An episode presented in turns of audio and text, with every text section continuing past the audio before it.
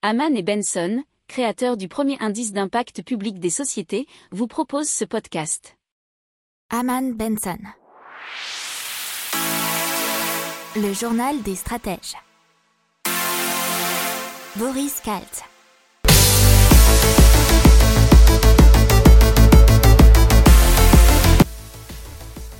Bonjour à tous et bienvenue dans le journal des stratèges pour une revue de l'actualité éco-tech et impact du jour.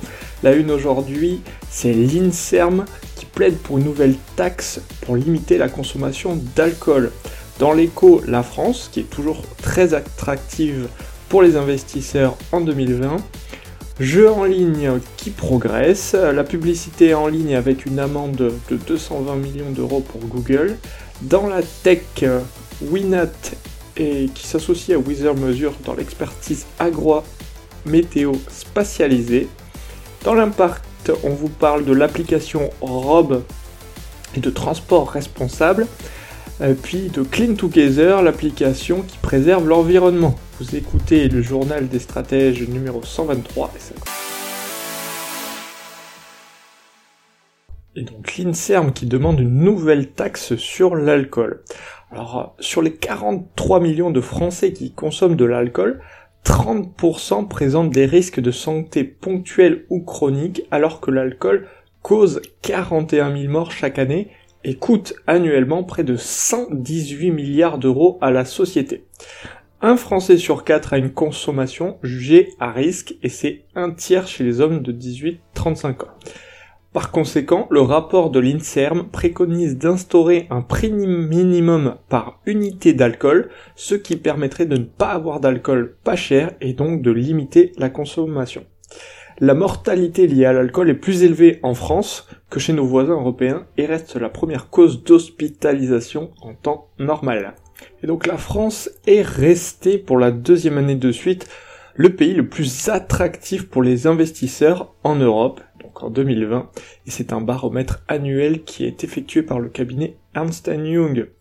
Euh, les investisseurs interrogés par Ernst Young estiment que la France a relativement bien défendu son attractivité, notamment grâce aux mesures de soutien et au plan de relance. 44% le jugent très performant. Ils sont 18% même à affirmer qu'ils vont relocaliser tout de suite ou dans les prochains mois bah, leurs entreprises et leurs unités.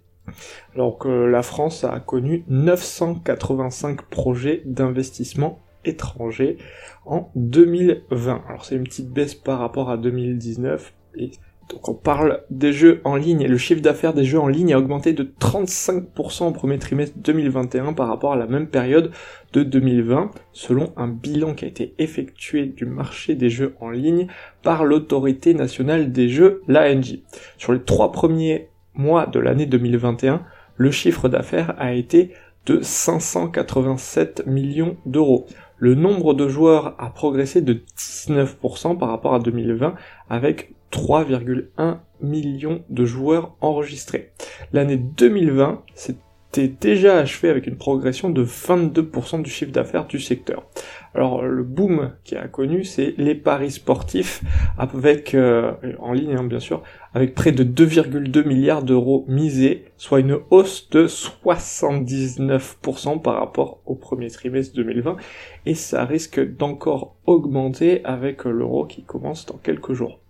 2,5 euh, millions de joueurs en plus avec une progression de 29% par rapport à il y a un an et Google qui s'est fait taper euh, sur les doigts par l'autorité française de la concurrence et qui lui a infligé 220 millions d'euros d'amende pour avoir favorisé ses propres services dans le secteur de la publicité en ligne. Google n'a pas contesté les faits et l'amende a été décidée dans le cadre d'une procédure de transaction avec Google.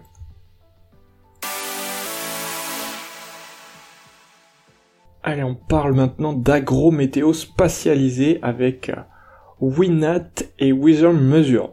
Alors, Winat implante dans les champs des capteurs pour la météo et l'agronomie. Alors, cette société s'engage maintenant dans l'agriculture de précision en reprenant Wither Measures, qui est une agtech spécialisée dans la météorologie spatialisée pour le secteur agricole. Alors, euh, Winnet, Winat pardon, a été fondé en 2015 et développe ses propres algorithmes de traitement des données météo multisources, dont celles des satellites et des radars, les modèles météo et les données numériques. Euh, alors ça permet d'apporter une information météo avec une résolution temporelle et spatiale élevée au kilomètre carré sur l'ensemble d'un territoire. Cette euh, technologie enrichit celle de Winat qui aide les agriculteurs, viticulteurs ou arboriculteurs via une application mobile à optimiser la gestion de leurs ressources et à prendre les meilleures décisions. Il y en a déjà 12 000 agriculteurs qui l'utilisent et plus de 8000 capteurs installés en France et en Europe. Allez, on parle d'une application qui aide à se tourner vers des transports dits responsables. Euh, et donc, elle incite les Français à adopter un comportement plus vertueux dans l'utilisation de leur transport. Alors ça s'appelle l'application Rob et elle agit comme une sorte de carte de fidélité. Chaque trajet effectué avec un scooter électrique, un vélo en libre service, en train, permet de cumuler des points. Les trajets réalisés via des transports verts sont toujours mieux récompensés. Les utilisateurs peuvent scanner leur facture ou connecter leur carte bancaire à Rob qui détectera automatiquement le paiement des voyages. Ces points fidélité peuvent être transformés en bons de réduction pour utiliser des transports verts ou recevoir des cartes cadeaux dites éthiques. Alors Rob a déjà convaincu plusieurs partenaires comme Oui SNCF, les trottinettes tiers ou encore Grenoble INP. Allez, on parle de préservation de l'environnement avec une application communautaire qui s'appelle Clean Together. Elle permet de préserver l'environnement, d'agir dans la nature, mais aussi de participer à des alertes liées à une pollution, un dépôt sauvage ou quelconque risque sanitaire. L'utilisation de Clean Together est simple et repose sur une carte et un signalement d'alerte.